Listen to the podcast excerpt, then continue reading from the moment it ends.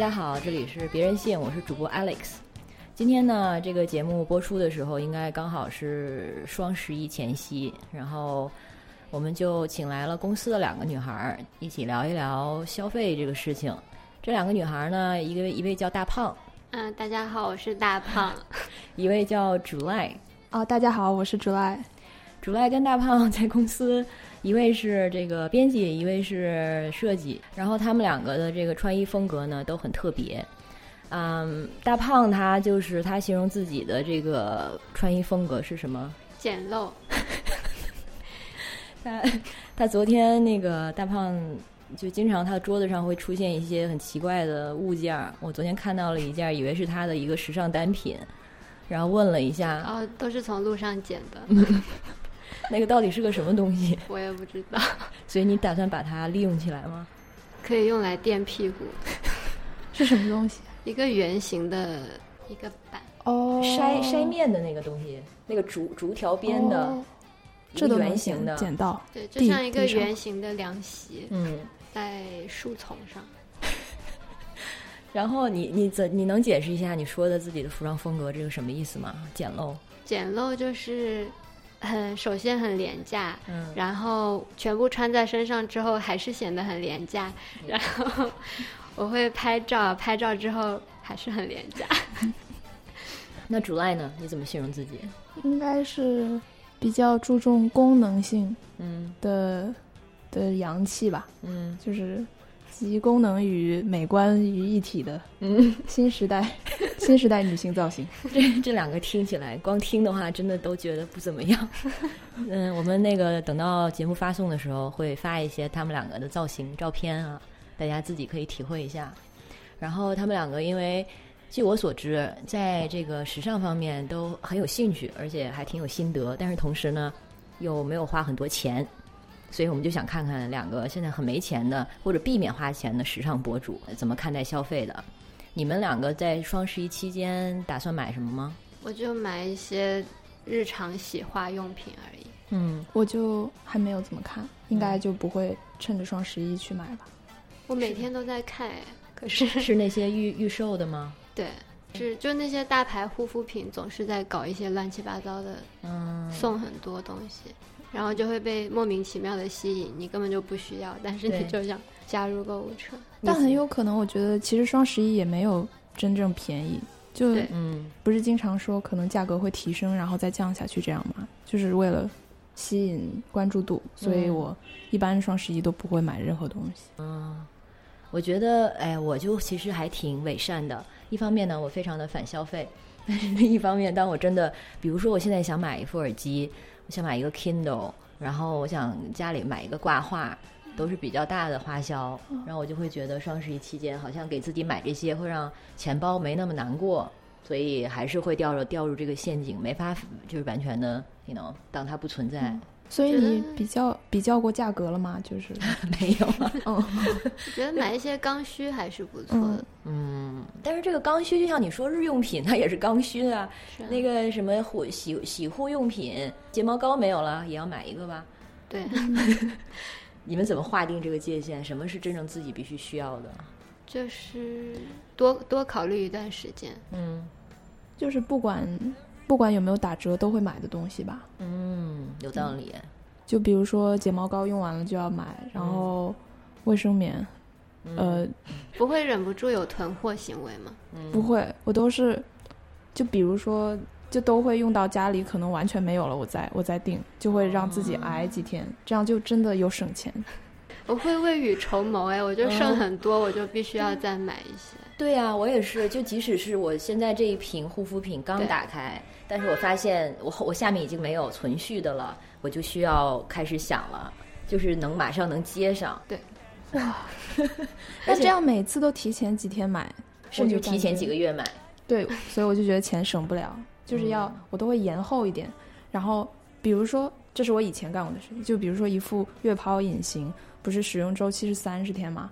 我这一次是一号开的，然后我就用到下个月的五号，然后第二副就是五号开的，再下一副就是用到下个月的十号，真是积少就这样成多。六次以后我就挤出来一个月。怎么觉得有点可怜？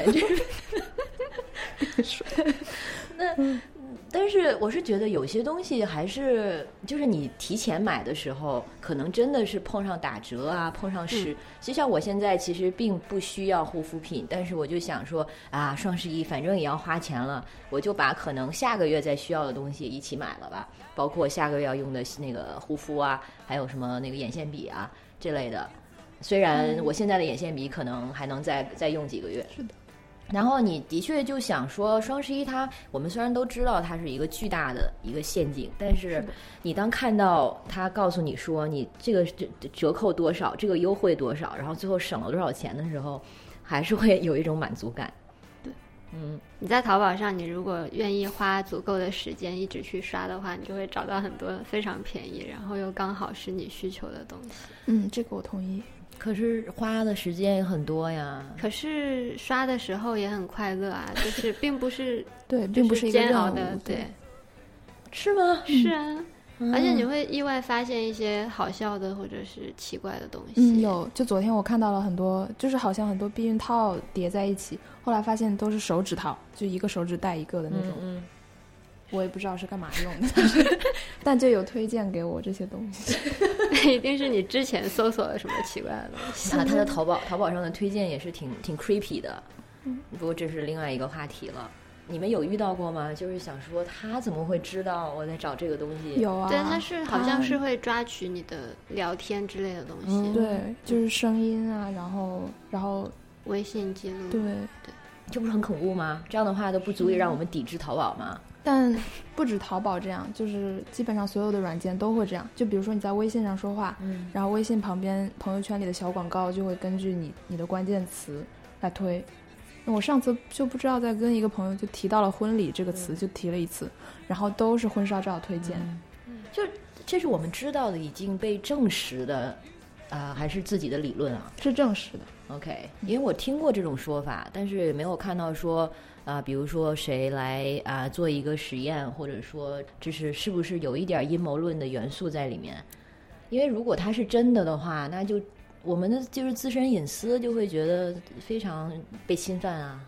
淘宝还有一点让我非常对他感情很复杂的原因，就是他的花的时间实在太多了。嗯，买一个非常可能就是越是小小件儿的东西，比如说手机套，对，就会花很久的时间去挑选。而且，所以我一想到需要买什么的时候，或者发现什么东西快用完了的时候，我的心情就是啊，我操，又要花一晚上时间，留一晚上时间出来做这件事情。你知道新更新的系统，它是可以设置你的使用时间限制，然后我给淘宝设置了每天三十分钟，然后它到了三十分钟就会跳出一个提醒。然后你可以选择忽略这个提醒，然后每天都在选择忽略。首先是忽略十五分钟，接下来再忽略十五分钟。现在我会选择在今日完全忽略这个。其实我觉得也没有什么用，就像早上闹钟叫了很多次。对对，还是那你们之前会你会欢迎他这个设置吗？比如说你在之前玩淘宝的时候，会想说哇，又是一晚上时间，我多么希望有人来提醒我和制止我。会想吗？不会，所以就完全多余的。对，嗯，而且我会在淘宝上，我会发现一些很很值得推荐给别人的东西，我也会很开心。嗯，我经常加了好友之后，我就立马要加人家的淘宝好友，就为了我可以，就为了我可以把我收藏的店铺和宝贝分享给他们。都是什么类的呢？是家居、服装、服装啊、植物啊，然后小玩具之类的。哇，所以淘宝对你来说是一个社交软件吗？也没那么社交，嗯，听上去就是不可或缺的一部分。对对，就是希望生活可以得到改善的一种愿望吧。根源上来讲，就是你看的越多之后，它会根据你的喜好，你会更容易发现一些符合你需求的比较特别的一些店铺。就很多原创的小牌子，嗯，然后衣服其实都很好看，然后价格就还行。OK，对这么说的话，而且很不容易撞衫，撞哦撞衫，对，OK，就是我也发现，就在淘淘宝上，如果你除非是有你明确的想找一家店，如果否则的话，你真的不知道从哪儿下手。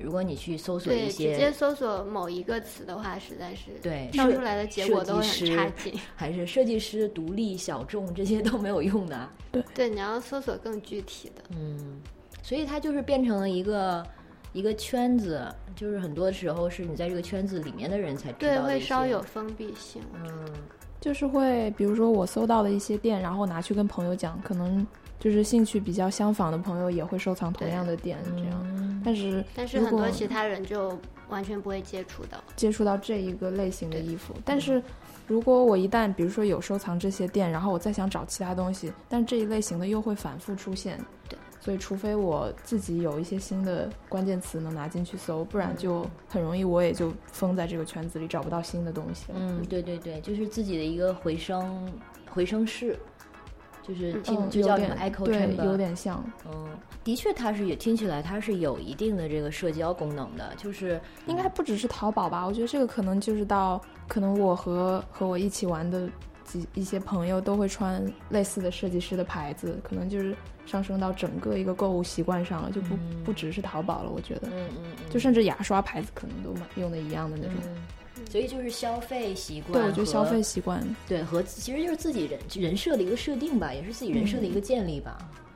那你们是怎么样去选择这些的呢？是说自己靠自己的调研、自己研究，比如说我真的有足够的原因喜欢这个东西，还是说就受身边的朋友的影响很多？比如说这个朋友，我觉得他是很酷的，所以我很很多时候就可以借鉴他的品味。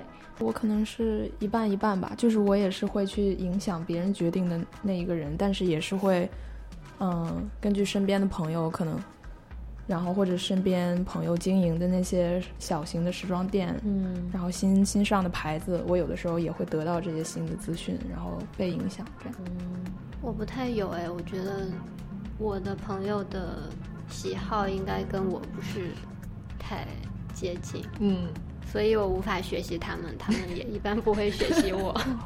也没法学习你，真的是大胖的 style 很难复制，而且她又是一个她是一个超瘦的女孩儿。当然，你不喜欢别人说你瘦，是不是？也可以说因为很客观，但是说我说我最近长胖了，我会更开心。所以他经常呢，他有一个买衣服的一个贴士，就是去买童装。对，说到这个，我建议大家，如果不是特别高或者特别胖的人，都可以去看童装。童装的最大号可能跟成人的小号差不多，甚，至会更大一点。这样。对嗯，然后价钱又又便宜很多，是吗？对，有一些可以说品牌吗？可以吧？要 Uniqlo 什么的这种，嗯，反正大家都知道。我一直在举这个例子，就是优衣库的同款毛衣童装比成人足足便宜了一百块，哇，就是完全一样的。是的。但是我上一次去就是。啊、有一次因为看到了优衣库新发布的几款迪士尼童装毛衣，然后我就去北京某一家的那个巨大的店铺去试，然后拿了几件不同颜色、不同号码的，去了试衣间，然后工作人员就看了一眼我的框，然后就说这些是童装，你确定还要试吗？然后我是我就真的是直直的看着他，我觉得有一点受到了冒犯，所以我就说是的。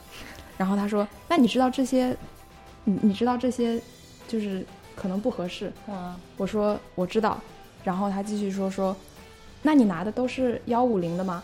然后我说不是，幺三零、幺四零、幺五零我都拿了，我要比一下。然后他说，首先，为什么他知道你是拿的是童装？因为那些就是那些款款式可以看出来嗯，哦，所以它大小的确不一样的是吗？对，有不同号码的。哦，那为什么你觉得冒被冒犯呢？可能他，因为他可能当时觉得我我是一个特别奇怪的人吧。就是虽然我我决定去试这些衣服，就可能证明我不是一个就主流意义上只买主流服装的人，啊但是在那一瞬间，我觉得他觉得我不是一个正常的人。嗯，就这一个观一闪而过的观念，还是让我有一点就是不是很舒服。我的审美你不懂，可是我觉得这个好像没那么罕见，我觉得是那个那个店员有点奇怪。嗯，因为我平时在 Zara 会经常，我每次都会去逛童装，然后我会看到一些或者是情侣，或者是甚至是不那么年轻，或者是身材看起来也不一定能。穿的，对他们也会在逛，而哦且好像不是为孩子买的，所以大家都会想要去试一试。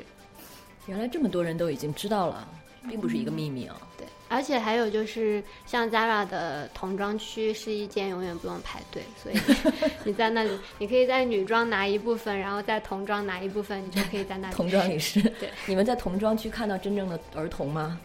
有啊，我会我有时候会站在试衣间外面等待儿童 和他的父母在里面试好衣服。哦，但有一些父母会对我很有意见，他认为我怎么占用了他的试衣间，但是我试的是童装，我真的就可以用那个试衣间。嗯 我可能是因为夏天的时候就实在不想再花钱买衣服了，觉得买到都很像，然后就翻了一下小时候的衣柜，然后找到了一些小学时候穿过的短袖，然后每一件都很喜欢，嗯所以就还刚好吗？对对对，就是其实 因为那个就淘宝上不是也有很多嘛，baby cut 就是一个、哦，就是那种就是比较比较紧比较短的就是它剪裁，看起来就是应该是小的。对。OK，好像今年是今年去年特别流行吧，但我穿了一下小时候那些衣服，真的都是非常完美的剪裁。对于对于这个对于这个造型来说很完 OK，美。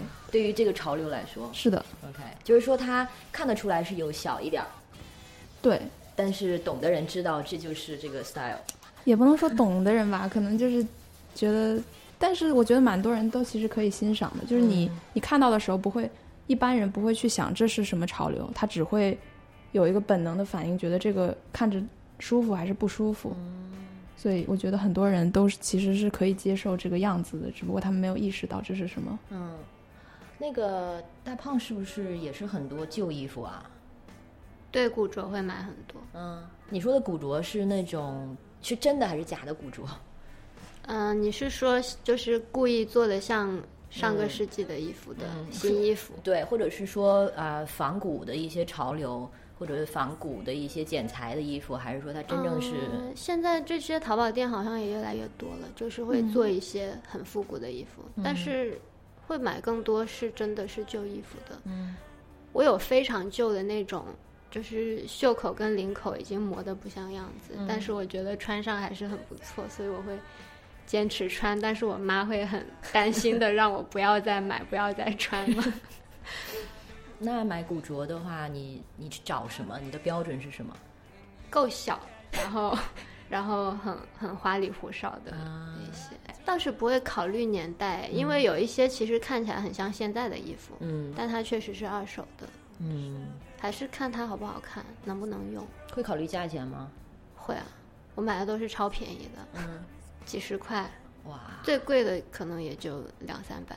，OK，贵的古着到两三百，那算是很不错的了吧就是其实古着但不是是名牌古着，名牌古着会哦特别贵。嗯，？OK，所以名牌古着其实是叫就是比较比较好的设计和好的年代，可能就叫中古，不叫古着。嗯所以中古的话，一个香奈儿的公主中古套装可能几万块钱、几十万块钱都有的，所以但就是古呢着也有蛮贵的。但是我有一个我最值钱的古着，也就三百块，但是它是一个 LV 的布包，哦所以觉得非常超值。是的，嗯就是可以淘到很便宜的，我就会买。我不会在乎它的成色怎么样，嗯因为旧一点也挺好看的，嗯主要还是加上了款式吧。，OK，但是因为我实在没有什么好东西，所以我会。一旦它是个名牌，我会更开心。你你买过的最贵的一件衣服 多少钱？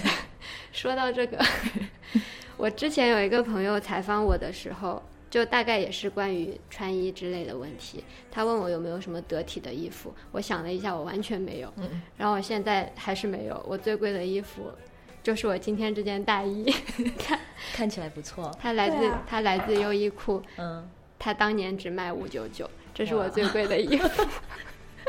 一千都没有上，对，然后所以，我有时候会幻想，如果需要我出席一个晚宴，我该怎么办？嗯，但是我应该不会被邀请出席任何晚宴。但是应该跟款式有关，我觉得跟价格是没有什么关系的。就人家其实是看不出衣服的价格的，嗯，很多很贵的衣服看起来很便宜啊。没错。嗯嗯是，但是要我参加晚宴，我也穿不出什么就是嗯，看起来符合晚宴标准的造型。我觉得是你不会选择去参加晚宴吧？我们我们这 我们这的人都有什么理由去参加一个晚宴呢？你们有高跟鞋吗？啊，曾经很多，我有，但不太穿。嗯我没有买过哎，我大学时候有想过要买，最后还是没买，幸好我没有买，嗯，我一下也不会穿。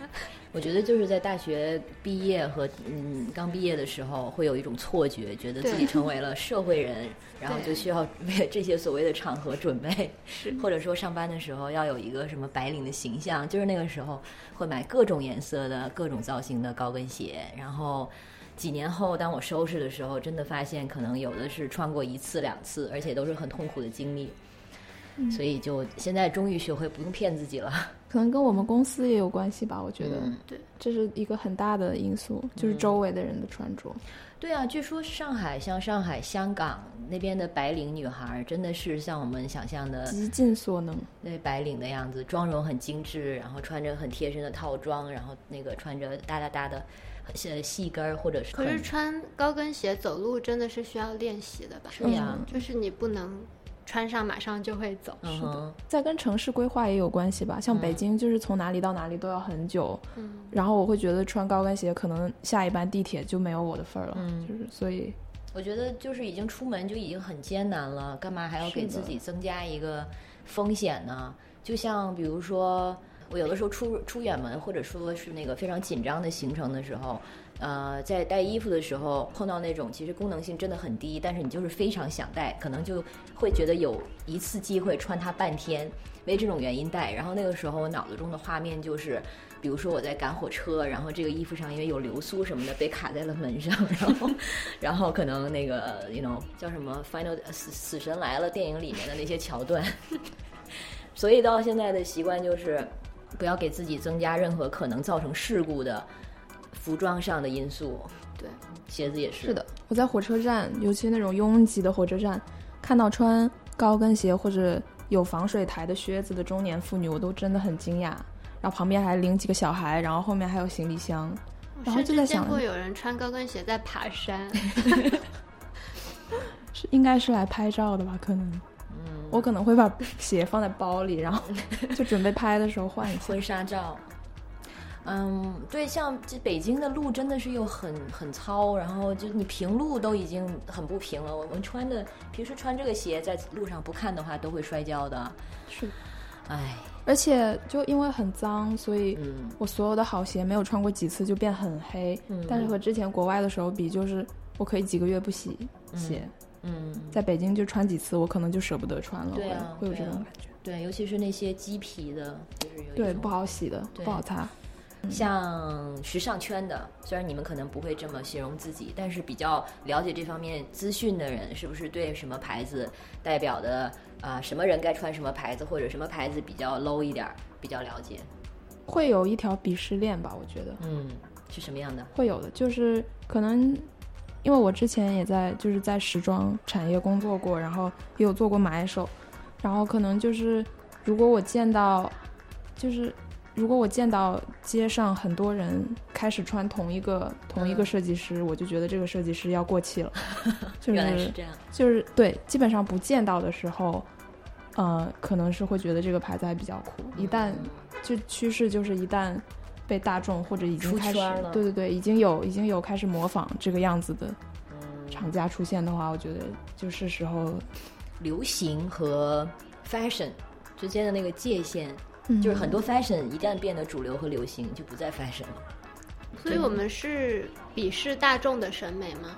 你没有吧？我没有，我不知道。我 就是 因为流行就等于是大众的审美。是的，我应该不会鄙视吧？但是我觉得如果别人反过来鄙视我的话，我只是我会觉得不太舒服，我不会难过，但是他就是不懂。对啊，对，哦，上次在地铁里，然后其实这个跟时装也没有完全的关系，但是我就看到前面有一对，我觉得就是穿着打扮比较土气的一对情侣，然后女孩就依偎在男孩怀里，然后就指着我的指甲问她男朋友，就说：“那你觉得这种指甲好看吗？” 就这种，大声的问？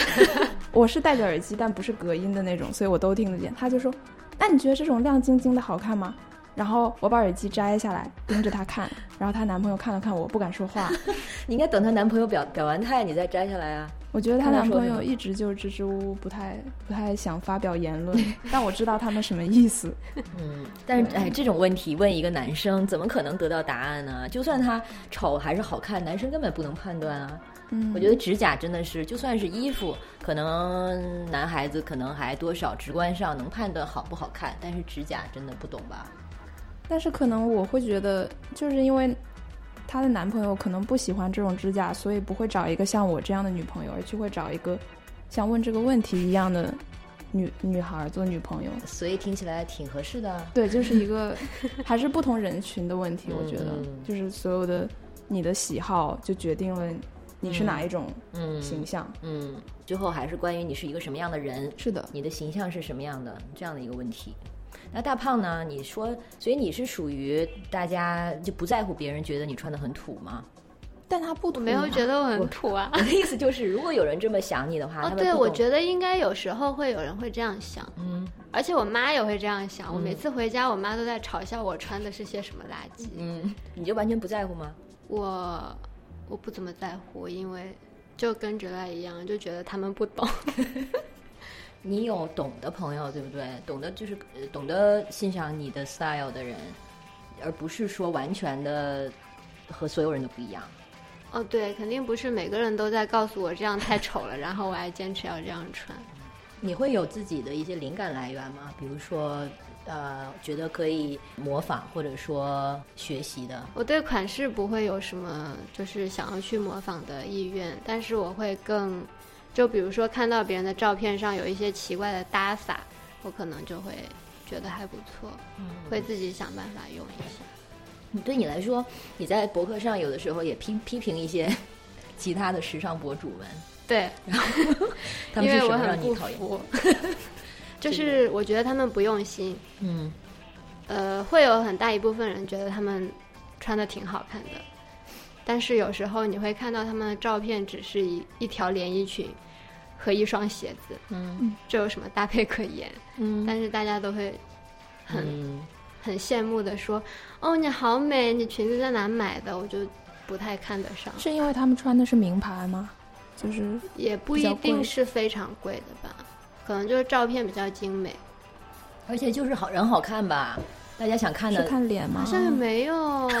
我见过一些 全方位平庸的嗯时尚博主，就是他会他的置顶微博会是九条长图，然后可能是自己去年一整年的精精品照片，但是 但是仔细看，就每一张的搭配都极其的嗯不怎么样。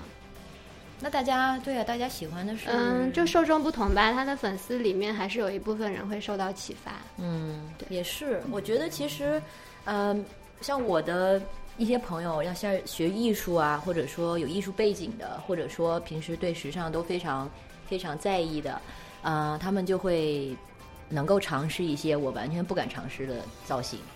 而且我就算是尝试了那些造型，我也会觉得很不自在，觉得这个好像对我来说 level 有点太高了。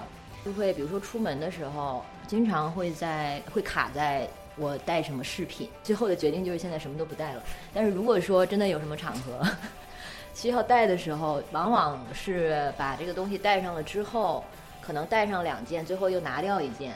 或者说，甚至把两件都拿掉了，就是戴上之后，就是我没法把握说这个东西它看起来很怪，但是它是好的怪还是坏的怪。所以这时候你就需要有那种盲目的自信，就是不管别人觉得你怪不怪，你就觉得是别人不懂就好。啊，原来这个是秘诀。对应该就是看自己自己是怎么想的。其实，嗯所以自己不自信，你们穿每一件衣服或者说戴每个饰品的时候，中间是有逻辑的吗？比如说你选这个东西，因为你就觉得它这样子搭好看，对吗对啊，嗯？OK，但是你会试一试，不合适也会拿下来。嗯，啊，那我有时候也会这样，可能出门了之后觉得这个东西搭的不怎么对，嗯，或者觉得盯着我看的人太多了，我我可能也会去选择摘下来。心里有点发毛。有有有，在北京有出现过这种情况。OK，你们平时还有通过什么渠道了解这些时尚的信息啊？或者说穿衣搭配的杂志吗？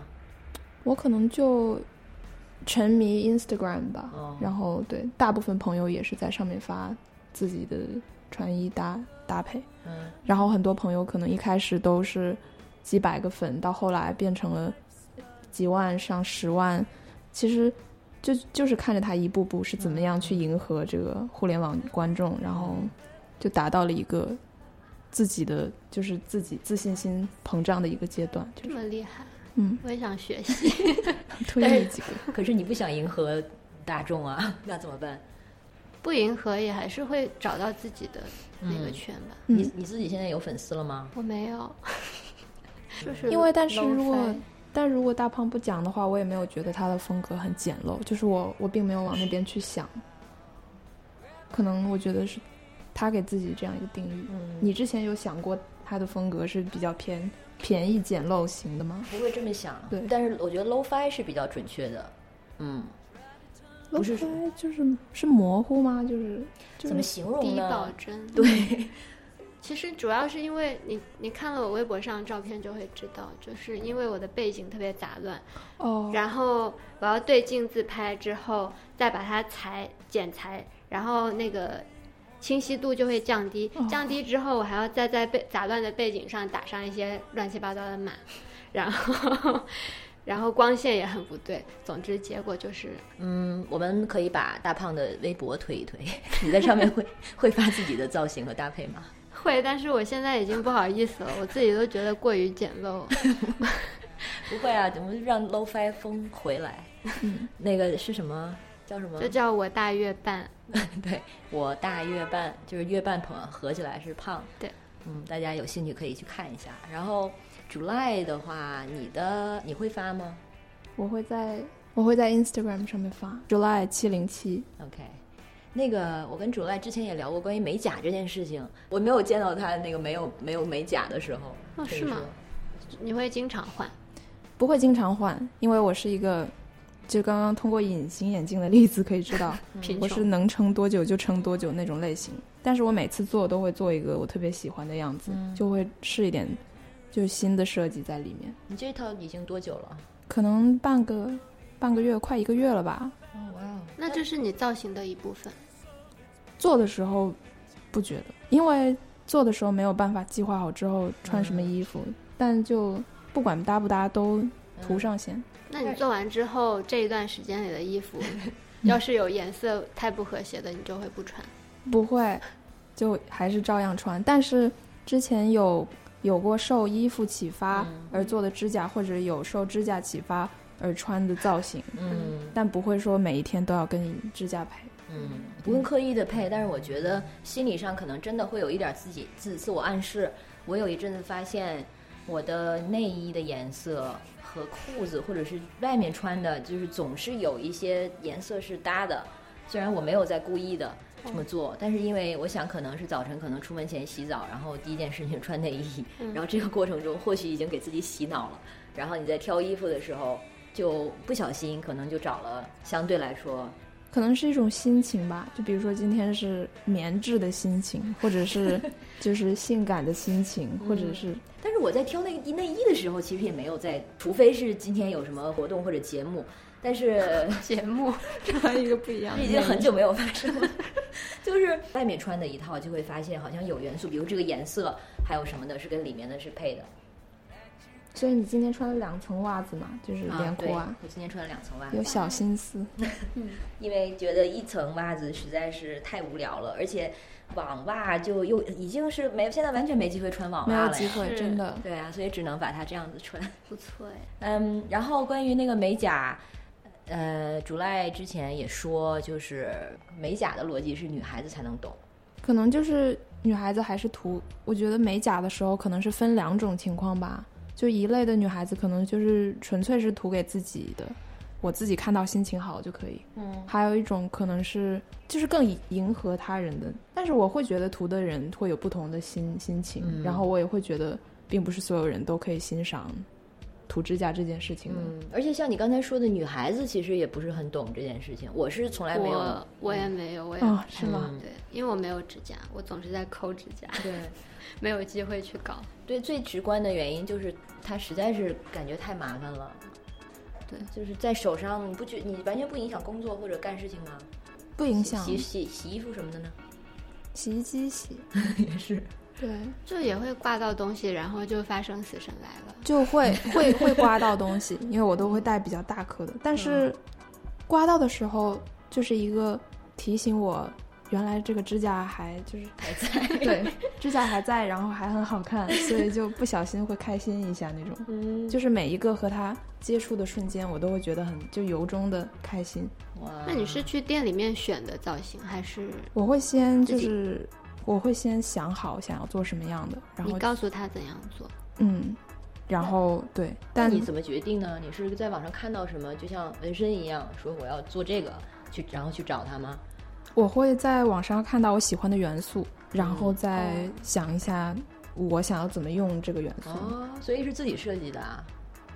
有点类似吧。因为你在店里应该也挑不到你会喜欢的。对，在店里的话，可能就会出现随机的情况，就是我看到临时看到这几个钻特别好，我会嗯再加上来。嗯就有的时候也是不能完全计划好的，但是我会知道这一次想做一个什么样心情的，嗯，这个是什么风格呢？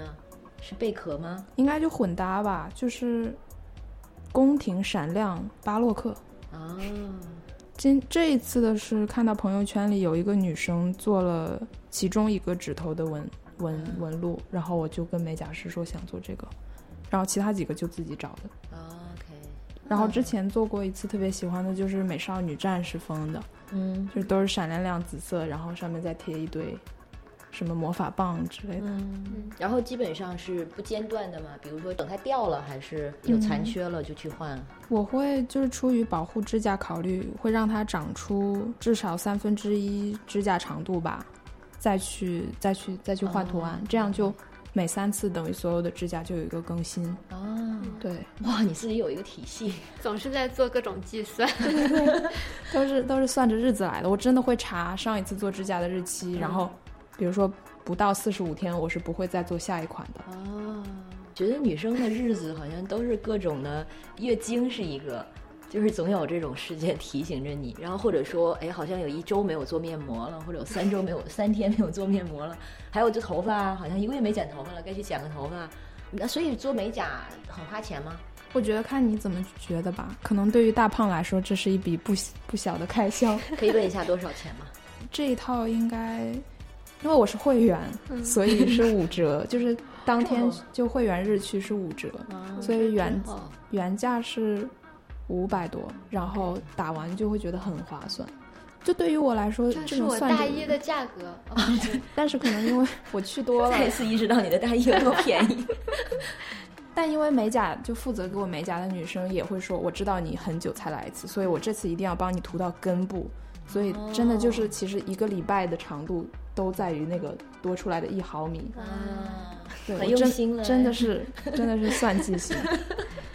嗯，可能好的美甲师可能就差这一毫米。对，或者他说，那我再多给你涂几层保护膜，嗯。就这样你就真的可以一直撑到第二个月、第三个月。嗯，觉得这样的是真正的懂得美甲的人，真正尊重指甲的人。对，不会说希望我早一点来，所以就偷工减料这样。对，让你快点掉光，然后快点换。现在美甲算得上你最大的外形上的花销吗？不会吧？我还是把大部分钱花到买衣服和嗯，配饰上，你之前不是说现在就是是不怎么买衣服了？可能就是那一个礼拜是这样想的。你原来你还说，我觉得完全不需要买衣服啊！我觉得我现在的衣服够穿一辈子了。是的，但是但是嗯，我后来对对，其实我今我会习。我会习惯性的看 eBay，然后看上面有没有就是就是古着设计师比较好的款，然后价格也是我觉得很划算，然后我会觉得是投资，因为买进来其实我翻倍卖掉的话，还是会有很多人买，所以、哦所以我现在就会觉得应该就也当投资来来做了。所以你买的都是名牌二手。如果是 eBay 买的话，我会保证是嗯好的牌子。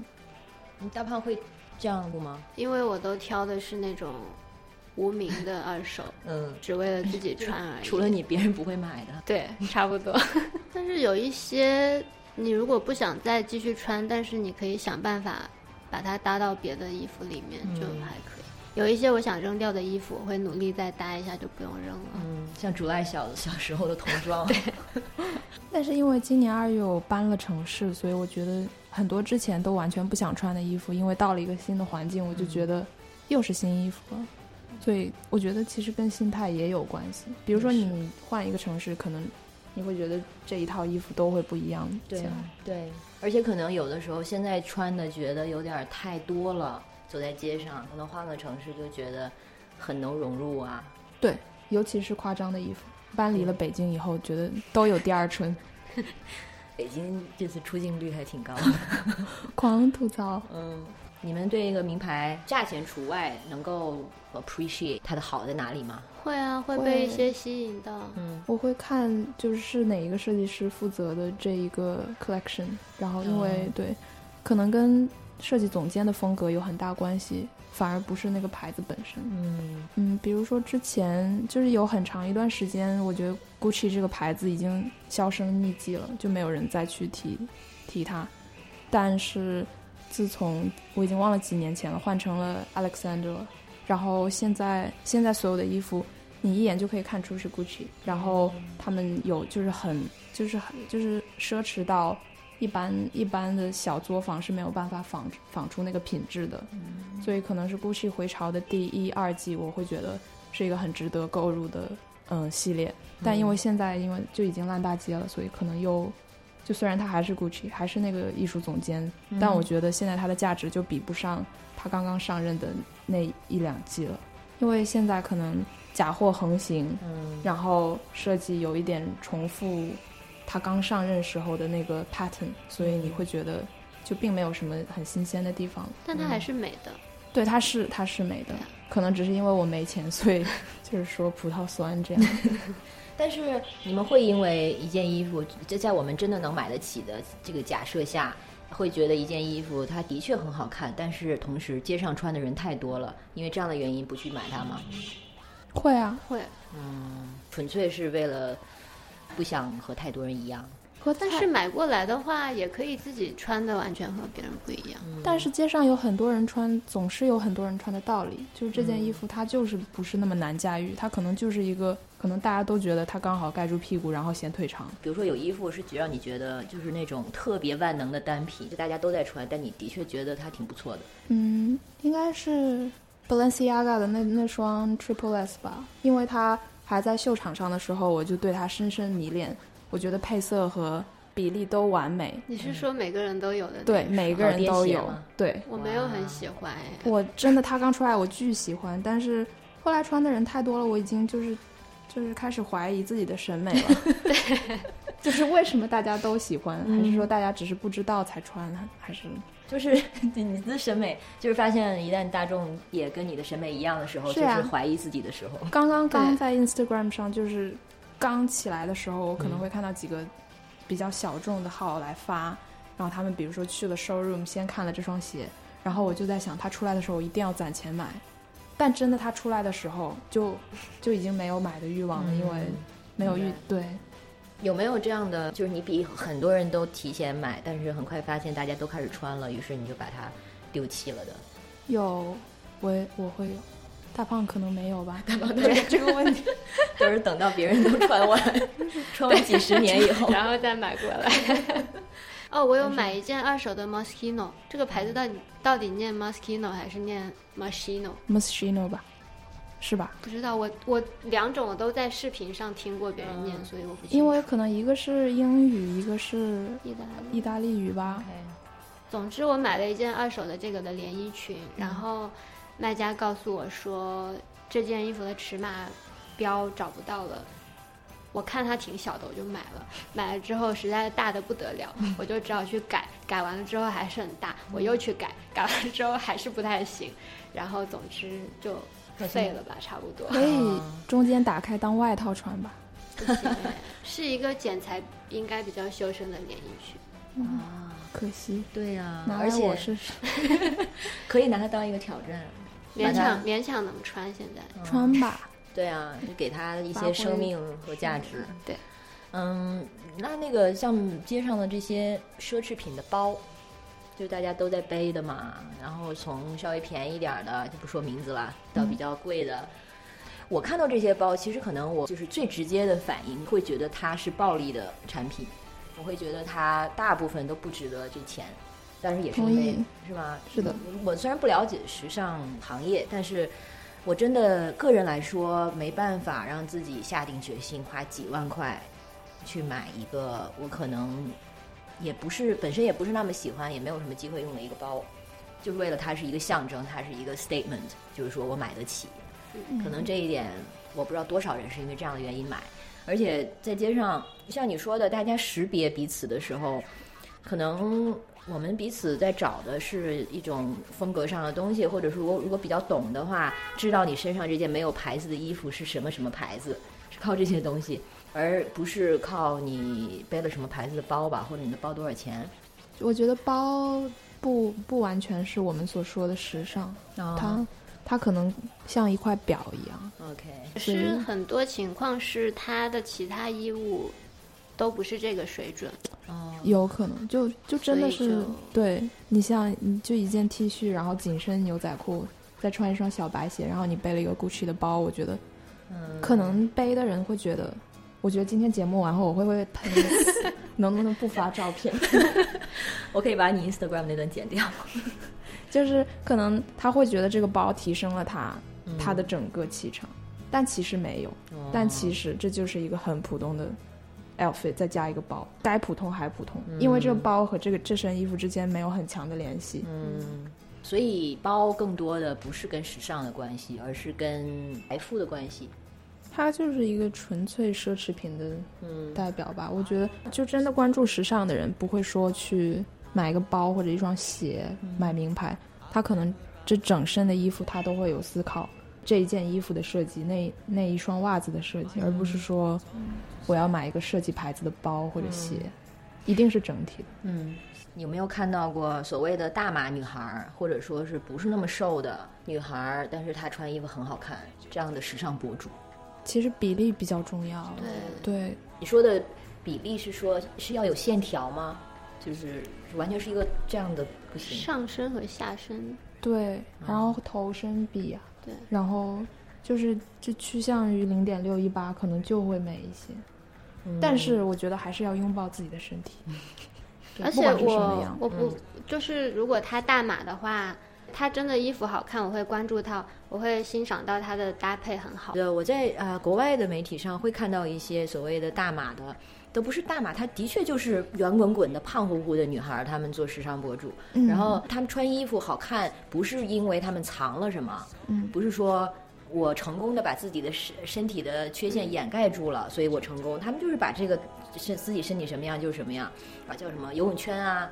就这样露出来，但是我还是要穿穿一个 crop 的一个上衣，短上衣，然后颜色很鲜艳，然后妆加上妆容什么的，就让大家觉得很有活力，很好看。当然，这同时他身上的肥肉该在哪儿还是在哪儿。我有有关注这样的人，其实、嗯我觉得跟我自己比的话，有一些类别的衣服，他们穿应该会比我穿好看。嗯大多数情况是偏性感一点的衣服。，OK，嗯，对，对对对对。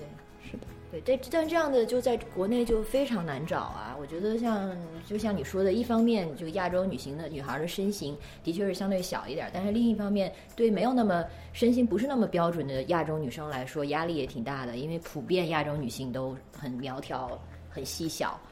所以在中国，我觉得做一个大码女孩比在古在西方社会要难。是她她受到的就是，可能绝大多数人就是觉得这种就这种身材是不美的。嗯，我觉得这个是无法避免的一个，可能就是另外一个话题了。对，那我们今天先聊到这儿吧，谢谢大胖和 July。我们那个可能有机会也会在平台上，我们的这个微信号是别的女孩儿，然后微博号是别的拼音接别的女孩儿的中文。呃，有机会可能也会做一些关于女孩穿搭方面的专题。那节目先到这儿，拜拜。拜拜。Ring up the tills in the high street. I'm not coming in anymore. What did you do in the war time? What did you do in the war? Ring up the tills in the high street. I'm not coming in.